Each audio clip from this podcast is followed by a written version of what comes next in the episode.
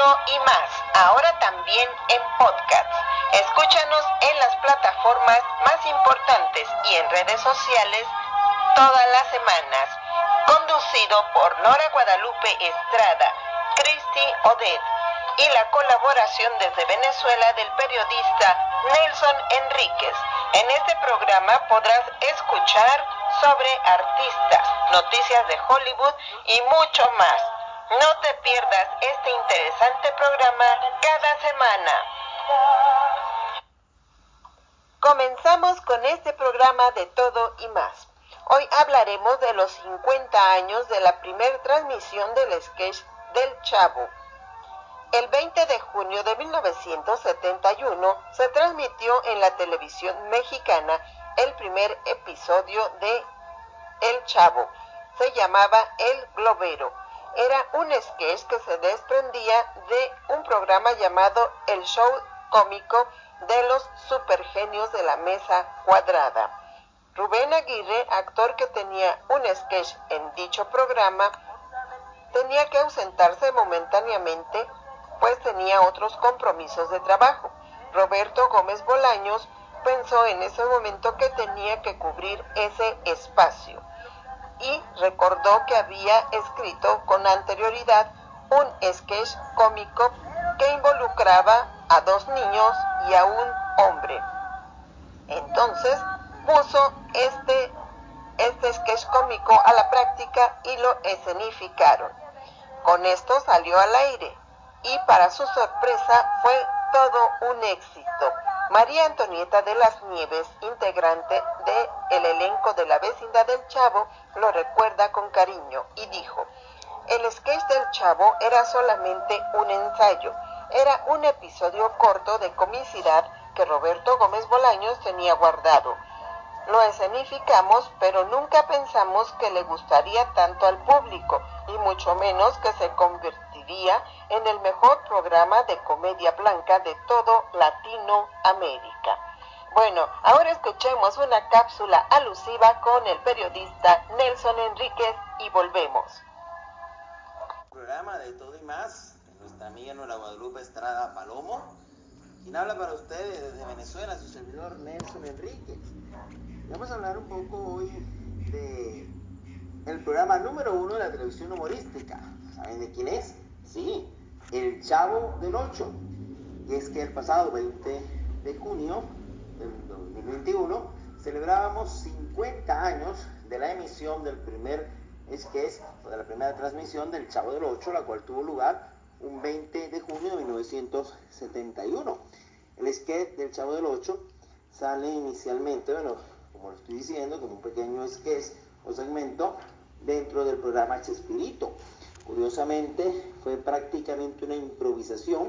Roberto Gómez Bolaño necesitaba eh, tiempo para completar el programa y se le ocurre hacer un sketch muy divertido donde un niño, eh, después sería el chavo, una niña, pues sería la chilindrina, están eh, sacándole la paciencia a un globero que está vendiendo globos en el parque, que será don Ramón, todavía sin ninguna historia elaborada, sin ser todavía don Ramón para la chilindrina.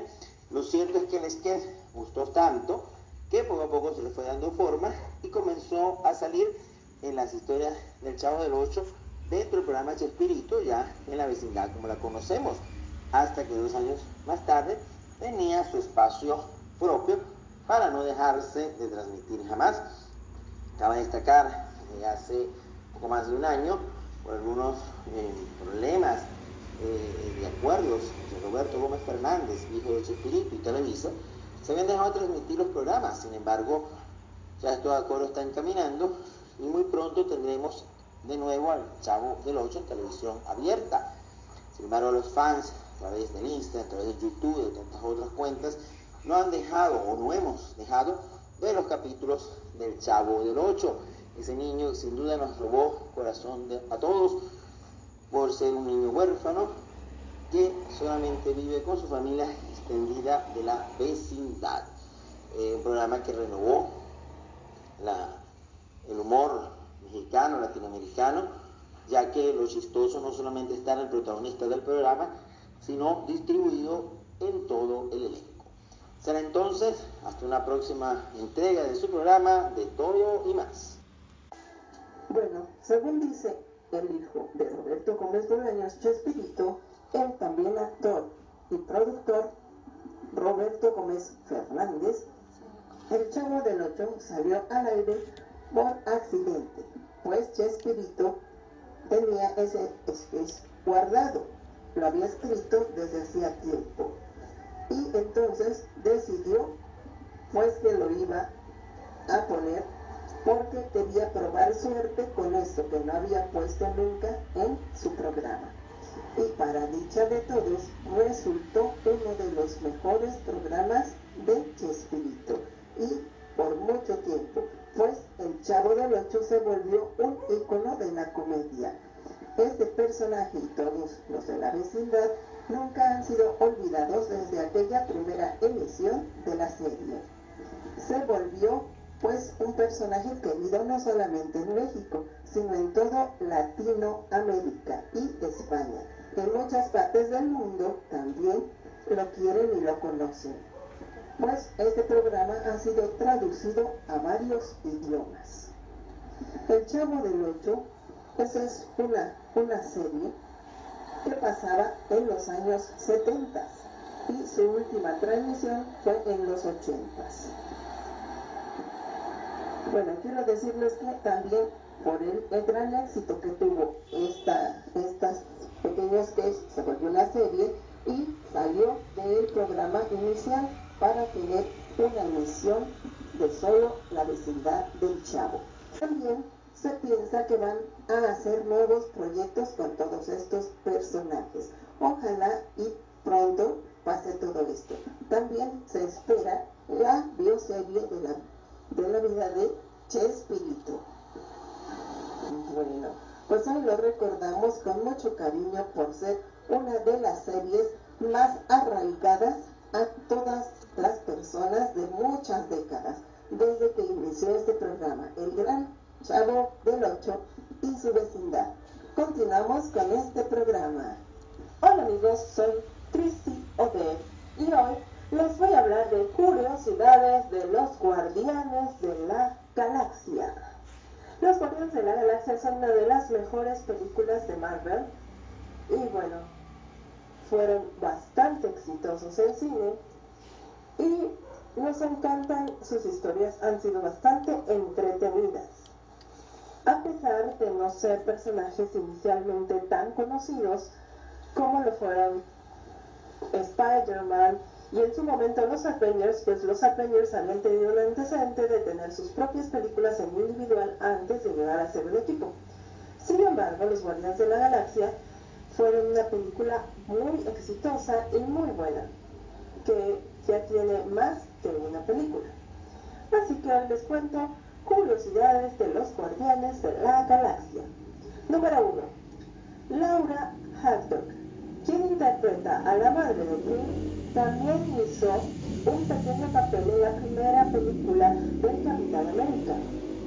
Pero ambos papeles no están relacionados y muchos ya ni siquiera recuerdan esto ya que su participación en Capitán América fue muy pequeña. Número 2. Tienen efectos especiales de récord.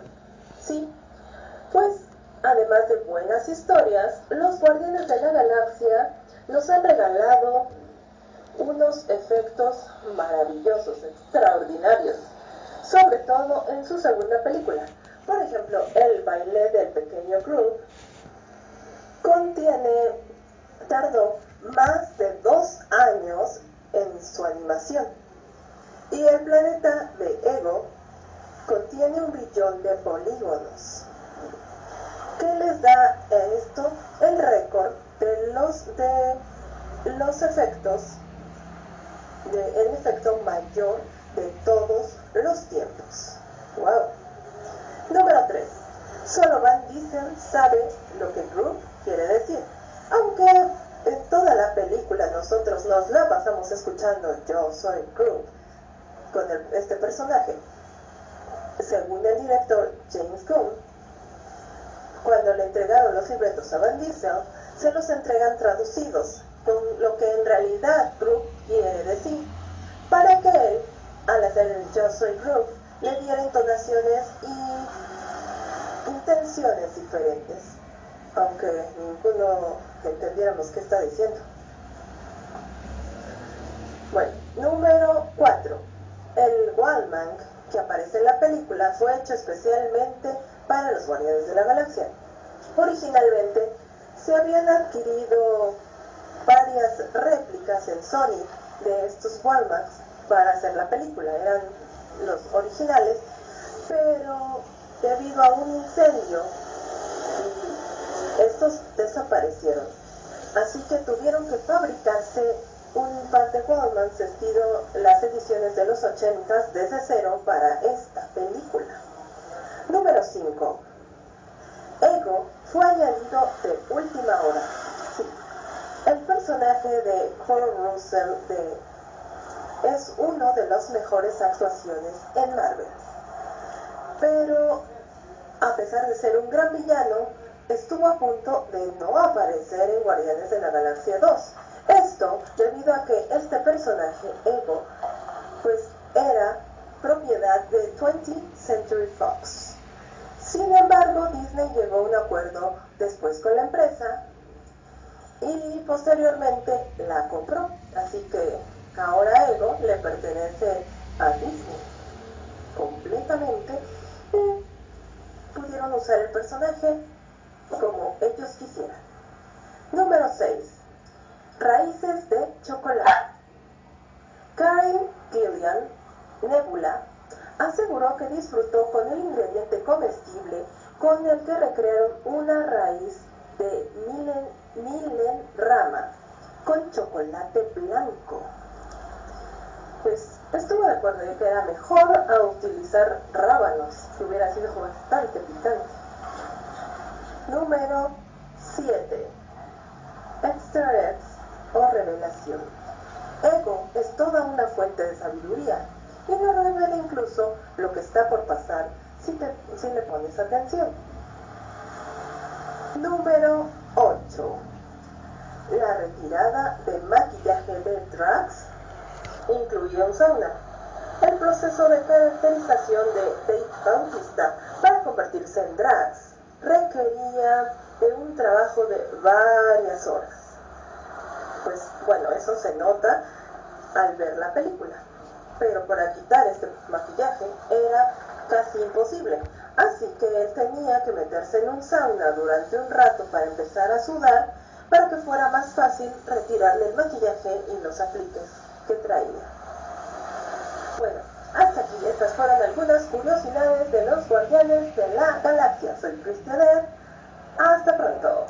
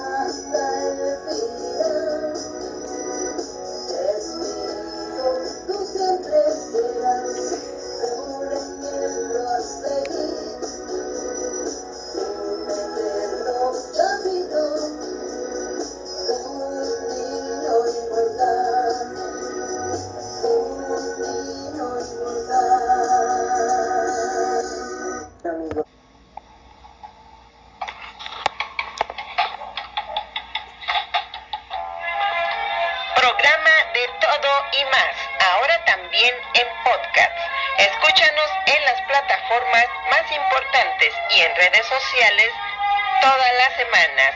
Conducido por Nora Guadalupe Estrada, Cristi Odet y la colaboración desde Venezuela del periodista Nelson Enríquez. En este programa podrás escuchar sobre artistas, noticias de Hollywood y mucho más. No te pierdas este interesante programa cada semana. mulher.